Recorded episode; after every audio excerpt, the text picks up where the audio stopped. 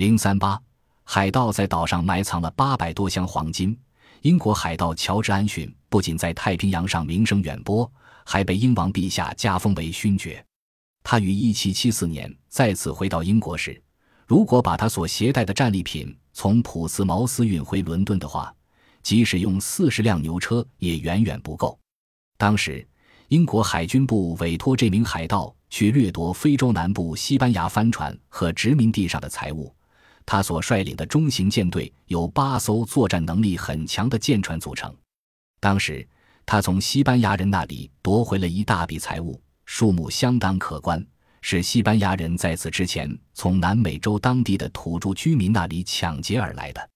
于是，西班牙人拼命追击他。在太平洋洋面上，许多天来，一艘西班牙军舰像猎狗似的追逐着由乔治·安逊的帆船“乌尼科尼奥”。一次又一次，当西班牙人认为就要逮住这个英国海盗时，又被他奇迹般的逃脱了。安逊率领着这一伙海盗，他们的目的地是鲁滨逊克鲁索岛，这是太平洋上的一个绿色地带，位于智利海岸线西部六百七十公里处。根据西班牙档案材料，当时乔治·安逊的乌尼科尼奥号船上载有八百四十六箱黄金和宝石，每箱重一千三百公斤。总价值高达一百亿美元，属于历代以来最为巨大的一笔海盗财宝。在鲁滨逊克鲁索岛度过了一个平静的夜晚之后，第二天早上，乔治·安逊发现了跟踪他们的西班牙军舰。随着他们一点点地向前迫近，形势岌岌可危。一旦西班牙人将目光投向这个岛湾，他的船、船员和船上的财宝将暴露无遗。想到这些。乔治·安逊打定主意，把掠来的财宝转移到鲁滨逊克鲁索岛上去。乔治·安逊命令下属把所有的箱子和桶都抬到甲板上来，然后转移到小船上。我们登陆。随着这名英国海盗船长的一声令下，海盗们把装满首饰和金银珠宝的箱子和桶从大船的舱室里运出，借助于从舷墙上放下的踏板绳梯，把箱子和桶卸载到小船上。不久，小船离开了大船，驶向海岛。靠岸后，人们抬起了全部用铁圈箍住的沉重的大箱子和桶，把它们抬到了小岛的中间。那里有一座山，高达一千七百米，冬季时而有积雪覆盖。海盗们所抢来的财宝应该就埋藏在那里一个秘密的地方。海盗们进入了热带灌木丛中，行走在茂密的丛林里，穿越灌木丛之行艰难无比。泥泞的山路和杂草丛生的小径交替出现，地面又湿又滑，空气潮湿沉闷，几乎令人窒息。海盗们深恐陷进这片原始森林的陷阱里，每走一步都仿佛踏在刀刃上一般。所有人都期望立即把这些财宝放进植物丛林里，以便尽可能早一点返回到他们的舰船上去。临近傍晚，天色渐渐变暗，热带的夜晚很快就降临了。人们点起了油灯，在火光的照耀下继续前行，直到船长直接下达命令，让船员们放下那些装满银条和印加人的美丽精致首饰的巨大的箱子和桶。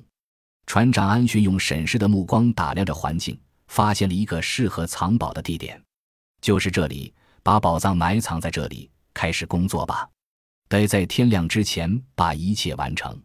随后。海盗们便用了整整一夜的时间，用锄头和铲子挖出了一个七米深的洞穴。他们挖出了一个上下垂直的洞穴，洞穴里发出一种刺鼻的异味。船长安逊再次仔细观察了一下洞穴周围的环境，然后仔细地把它们记录在羊皮纸上。倘若将来他有机会再次踏上这个岛的话，那么借助于这个地图，他能不费力地找到通往藏宝的道路。当这一切都做好时，天刚蒙蒙亮。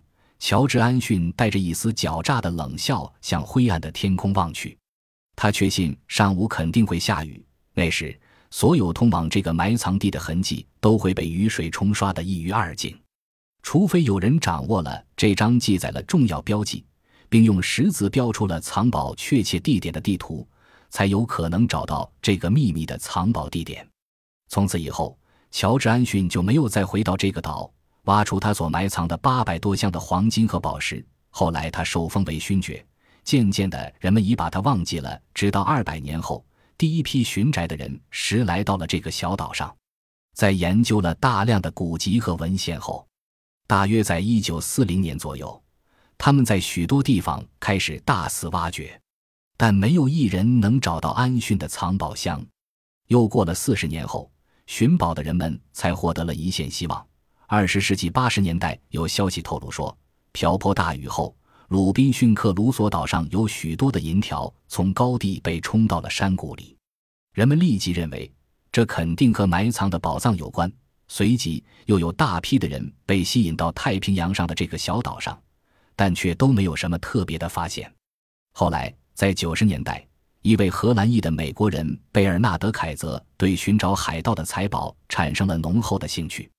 凯泽从岛上唯一的村落里一家名叫阿尔达·丹尼尔·迪福的旅店的老板娘那里获得了有关安逊的财宝的信息，立即着手开始了常年的探测。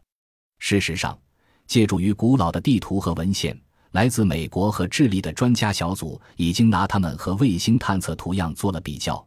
贝尔纳德·凯泽确实找到了一个极有价值的线索。不仅如此，之后不久，他还确信自己已经找到了安逊的船员们埋藏宝藏的地点。但是，在就关于找到的宝藏的利益分成一事与智利政府进行磋商方面，贝尔纳德·凯泽遇到了一些困难。最后，终于达成共识：所得宝藏的百分之七十五归智利政府及鲁滨逊克鲁索岛上的居民。剩余的百分之二十五归挖掘者所有。终于，当一切准备就绪后，贝尔纳德·凯泽来到了鲁滨逊克卢索岛，开始探寻海盗乔治·安逊勋爵曾经秘密埋藏在那里的一批财宝。从古至今，鲁滨逊克卢索岛山崖陡峭，像一座不可攻克的堡垒那样屹立在那里。